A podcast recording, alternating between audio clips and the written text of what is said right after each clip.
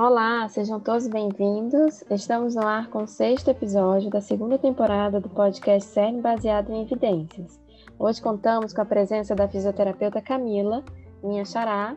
A Camila, que é fisioterapeuta formada pelo Centro Universitário Barão de Mauá, de Ribeirão Preto, mestre em ciências pela USP de Ribeirão Preto, trabalhou no Centro de Reabilitação do Hospital das Clínicas, tem formação no conceito neuroevolutivo Bobat e atualmente é sócia proprietária da clínica Reabilitar Aqui.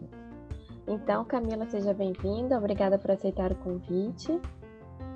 Obrigada, Camila, é um grande prazer estar aqui.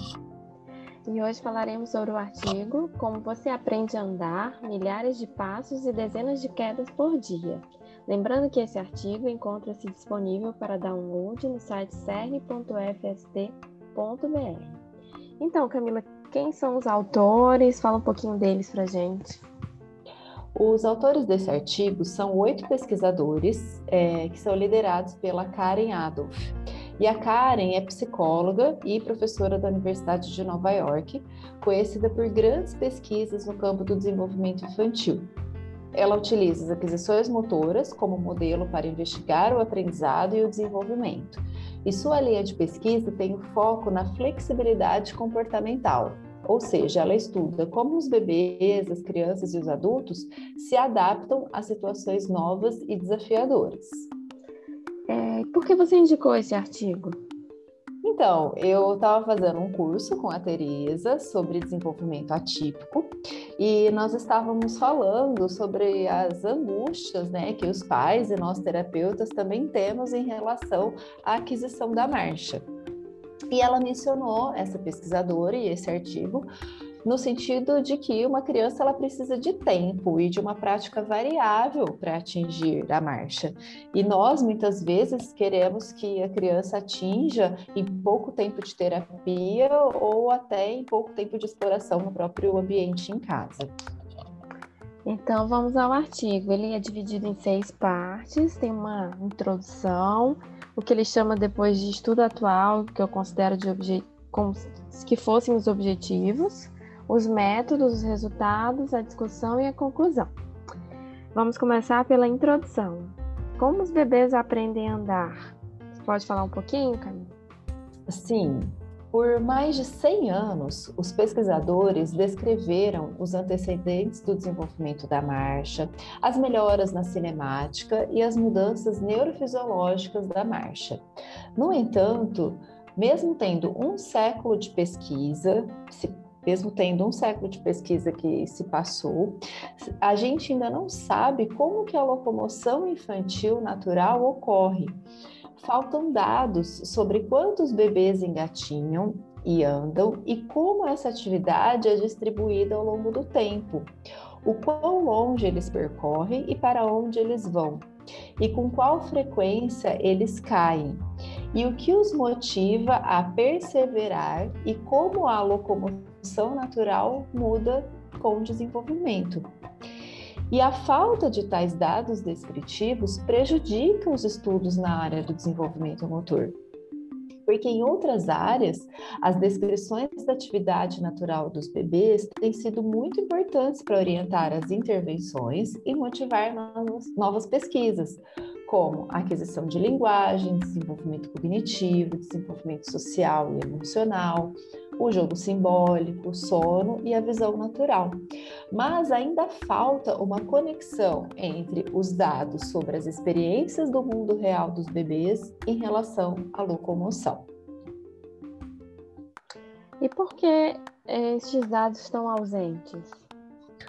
as pesquisadoras elas apontam três fatores. Um é porque ainda existe uma ênfase no pensamento tradicional é, sobre apenas é, se pensar no aspecto né, da maturação do sistema nervoso central.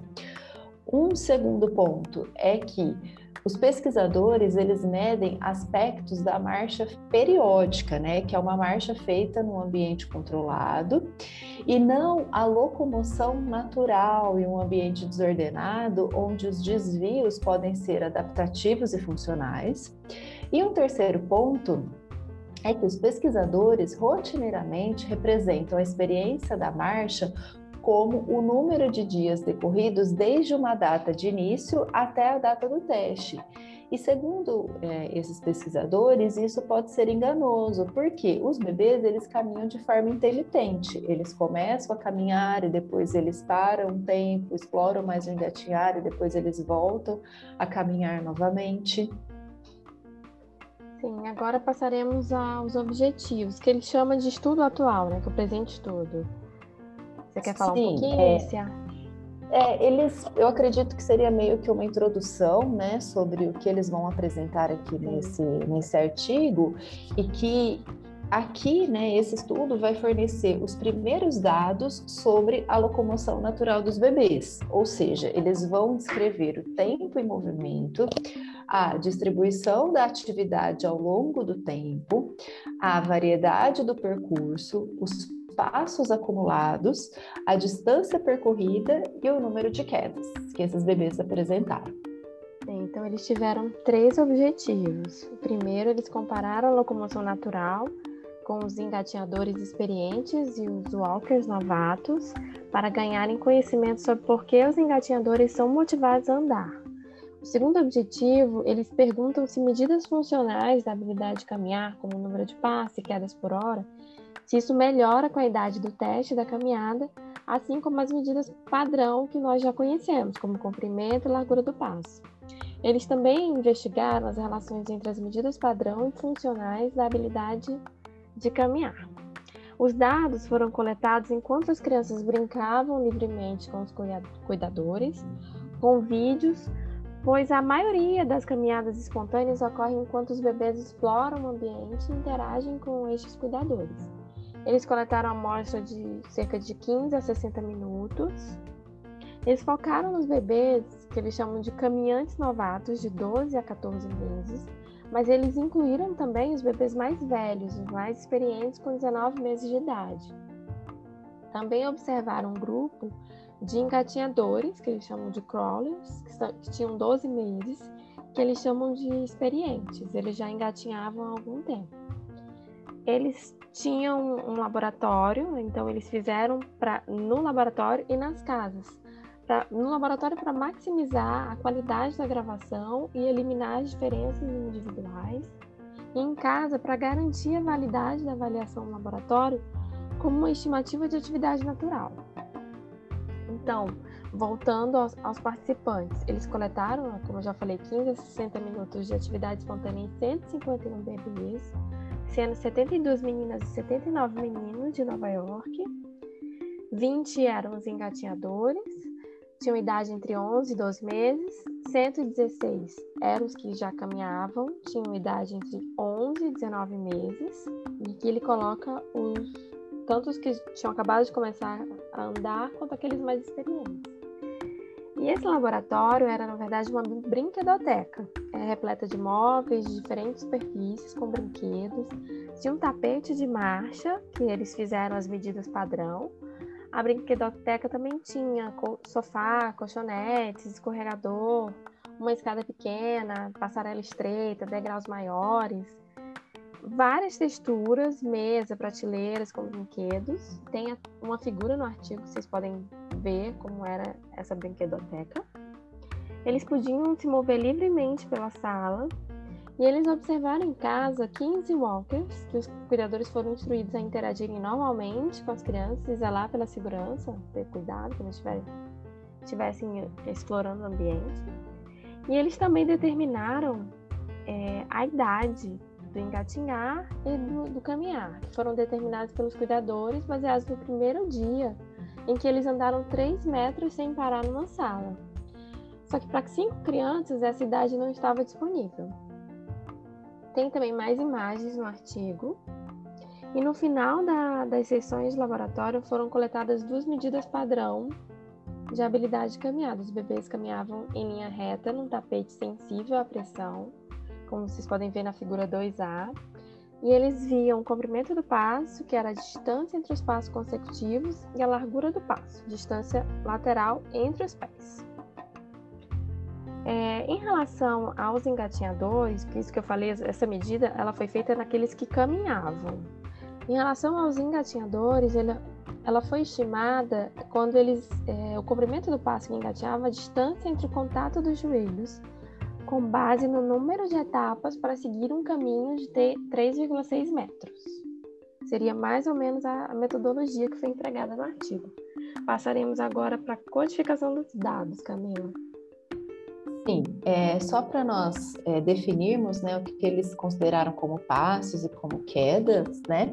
Então, passos são considerados qualquer movimento para cima e para baixo de uma perna que mudou a localização dos bebês no chão, e as quedas representam quando o bebê perdeu o equilíbrio enquanto engatinhavam ou caminhavam e seus corpos caíam em direção ao chão sem suporte.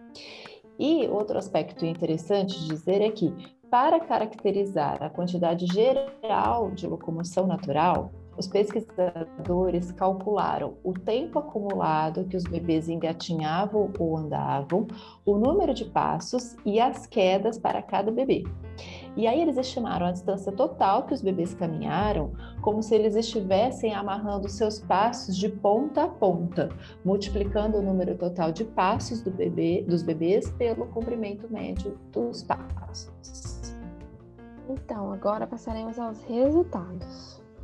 Eles descrevem é, os resultados comparando como que nós comparamos essas medidas de habilidade funcional entre os engatinhadores experientes e os, os walkers, né, os, os bebês que caminhavam com 12 meses. E eles tiveram essa comparação em relação a quedas por hora. Por exemplo, os walkers eles caíram mais, já era esperado, eles, mas eles caminharam mais, né, que eles já caminhavam, passaram mais tempo em movimento, eles acumularam mais passos por hora e eles percorreram uma distância hora maior do que a, os engatinhadores percorriam, que eram engatinhadores experientes. E embora essas medidas de habilidade padrão funcionais estivessem correlacionadas, a marcha no tapete de marcha, porque eles também tinham esse tapete, como eu já falei, e a locomoção natural durante a atividade pareciam muito diferentes. Os caminhos naturais, os caminhos que os bebês faziam, que eles fazem no dia a dia, eles se retorciam, como eles chamam, na maior parte do tempo. É, você pode continuar, Camila. É. E embora as crianças elas tenham acumulado milhares de passos durante o período de observação, elas passaram a maior parte do tempo paradas, segundo os autores. Elas não tinham nenhuma obrigação de mudar de posição, né? E uma criança de 12 meses de idade não vai dar qualquer passo à toa. Então, em média, os bebês eles caminharam apenas 32% do tempo. E a caminhada foi distribuída ao longo do tempo, principalmente durante curtos períodos de atividade. Então, agora passaremos para a discussão. É... Um aspecto notável sobre essas habilidades básicas adquiridas durante a infância é a aparente facilidade e agilidade na aquisição das habilidades. Eles falam que os bebês eles aprendem a falar, andar, pensar, brincar e perceber os objetos de forma natural. É o que nós esperamos dos bebês. Nessa, desta forma, as descrições dessas, dessas atividades elas desempenham um papel fundamental na orientação da pesquisa sobre desenvolvimento, mas isso não acontecia, pois até agora a pesquisa, a teoria e a intervenção clínica prosseguiram sem uma ecologia natural dessa locomoção infantil. Isso até esse artigo, que é de 2012. Então, Sim. o objetivo do artigo, se formos voltar neles, é porque os crawlers, né, os engatinhadores experientes, fazem a transição para andar. Também investigar essas mudanças de desenvolvimento na locomoção natural, visando melhorias nas medidas padrão e fornecer uma base empírica para as hipóteses sobre os mecanismos de aprendizagem. Então, eles, os autores dividem a discussão em três partes: por que caminhar, primeira parte, a segunda parte, o desenvolvimento da locomoção natural, e a terceira parte, os possíveis mecanismos de aprendizagem. Camila fala, falará um pouco agora da primeira parte, que seria o porquê caminhar ou andar. Então, por que, né, que os bebês que engatinham, eles passam a caminhar? É, os bebês né, que engatinham, eles já são experientes. E por que, que eles abandonariam essa habilidade para uma postura mais ereta, nova e precária? E, para surpresa dos pesquisadores, esses bebês que engatinham, eles não eram mais habilidosos que os que estavam aprendendo a andar. Os bebês que engatinham, eles engatinhavam menos que os outros, né? Eles davam menos passos e percorriam distâncias menores. Além disso, a queda era comum também nos bebês que engatinhavam. Em outras palavras, né, com base nas medidas de habilidade padrão e funcional, os bebês que eram novatos no ato de andar, eles colhem todos os benefícios de uma postura ereta sem incorrer em risco adicional de queda. Então, parte da resposta do por que, por que andar é por que não? Sim. Agora a segunda parte da discussão, onde eles falam do desenvolvimento na locomoção natural. Então, depois de 100 anos estudando esse desenvolvimento da caminhada, fazendo com que os bebês andem em um ritmo constante ao longo de um caminho reto e uniforme, os pesquisadores podem dizer com certeza que essas medidas padrão da habilidade de andar, por exemplo, o comprimento e a largura do passo, melhoram com a idade do teste e com o tempo que o bebê está andando, ou seja, com a prática, eles vão melhorando. E os autores falam que reproduziram essa descoberta que eles chamam de centenária.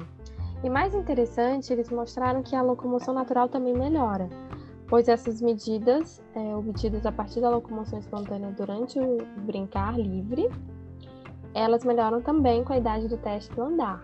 São tanto as medidas padrão, que são o comprimento do passo, como as medidas funcionais. E esses achados, eles se mantiveram quando eles ajustaram estatisticamente o tempo de caminhada, significando que os bebês que já são mais experientes no andar andam mais e melhor.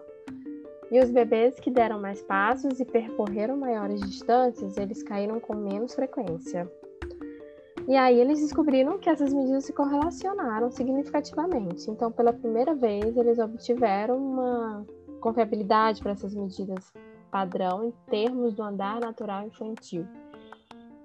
E esse conjunto de resultados, os autores falam que é incrível, porque a marcha periódica parece ser notavelmente diferente da locomoção natural. Se você olhar na imagem, você olhar o tapete, à medida que eles andam, tem um passinho atrás do outro. E a locomoção natural é aquele caminho todo tortuoso. E aí vocês podem conferir isso nas figuras, na figura 2A e 2B. Então, Camila, agora a terceira parte, os possíveis mecanismos de aprendizagem. Então, as autoras né, nos convidam a pensar que nós precisamos reconsiderar a tradição antiga de usar a idade da aquisição da marcha para representar a experiência do andar. Essa idade, ela significa o tempo decorrido desde o início da caminhada, como a idade do teste, a idade da caminhada é um preditor importante de vários resultados relacionados ao desenvolvimento, mas não deve ser considerado único. É, em outras áreas de pesquisa do desenvolvimento, as descrições da atividade natural informam um entendimento sobre esses mecanismos de aprendizagem. Então, se é, nós observarmos a locomoção natural, isso vai permitir que os pesquisadores investiguem possíveis mecanismos de aprendizagem por analisar medidas específicas da experiência locomotora. O estudo atual sugere que a quantidade, distribuição e variedade de experiências são fatores que afetam a aprendizagem da marcha. Então, não ficar só focado na idade de aquisição da marcha e levar em consideração todas essas questões da variabilidade da prática. Então, embora a maioria das pessoas presumam que bebês andam e também caem muito, poucos poderiam adivinhar que a criança dá em média 2.368 passos e percorre aproximadamente 701 metros. Isso é, é aproximado a sete campos de futebol americano. E eles caem 17 vezes por hora. Se nós levarmos isso para 6 horas por dia, que é o que representa o tempo que o bebê passa acordado, aproximadamente, isso indicaria os seguintes números. Então, um bebê, durante nas suas seis horas em que ele passa acordado, ele daria em média 14 mil passos, eles percorreriam uma distância equivalente a 46 campos de futebol americano, e teriam, em média, 100 quedas. E as estimativas da atividade natural são igualmente enormes para outras habilidades, como da linguagem, da habilidade visual. E o consenso na literatura é de que grande prática regular acumulada ao longo do tempo promove o desempenho especializado. Então eles observaram que os bebês eles começavam a andar e paravam, percorriam caminhos sinuosos, superfícies variadas, davam passos para o lado, para trás, variavam a velocidade da caminhada, mudavam da postura ereta para outras posturas, caíam e faziam várias atividades em meio a essa troca de passos. Então, os estudos em laboratórios com crianças mais velhas e adultos indicam que a prática distribuída ao longo do tempo, ela é benéfica para a aprendizagem motora. E ela é mais eficaz porque os períodos de descanso permitem que o aprendizado seja consolidado, aliviando a fadiga e renovando a motivação deste bebê. Então, a prática variável em diversos contextos leva a uma maior flexibilidade e transferência para a vida real dos bebês. É, essa parte eu achei bem interessante. Acho que a gente tem que Sim. grifar e guardar e aplicar para nossa prática. Sim. Sim, não ficar treinando apenas de um jeito, né? Exatamente. Eu tenho até um paciente, ele, ele é bebê, ele ainda está com 14 meses. E ele é, fica em casa porque ele está customizado, é um paciente que necessita de, de cuidados né, de enfermagem 24 horas.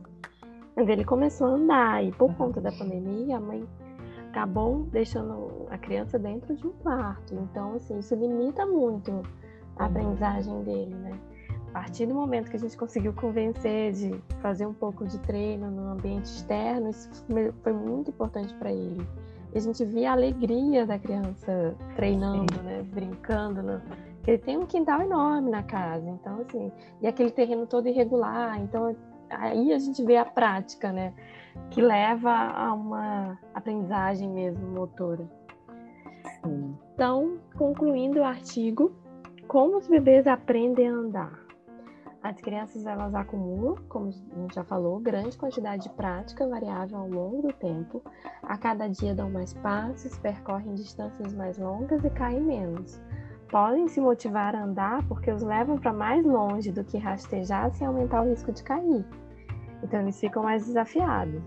Muito obrigada, então, Camila, por aceitar o convite. Todos os artigos da Karen Adolf são interessantes. Faremos outro podcast com certeza, quem sabe, né? Uma série sobre ele. Obrigada mais uma vez. Eu que agradeço. Obrigada. Então, chegamos ao fim do nosso episódio. Obrigada a quem chegou até aqui conosco. Se você gostou, compartilhe esse episódio com os colegas. E se tiver alguma dúvida ou sugestão de tema, pode mandar uma mensagem no Instagram do arroba E eu espero vocês no próximo episódio. Até lá! Thank you.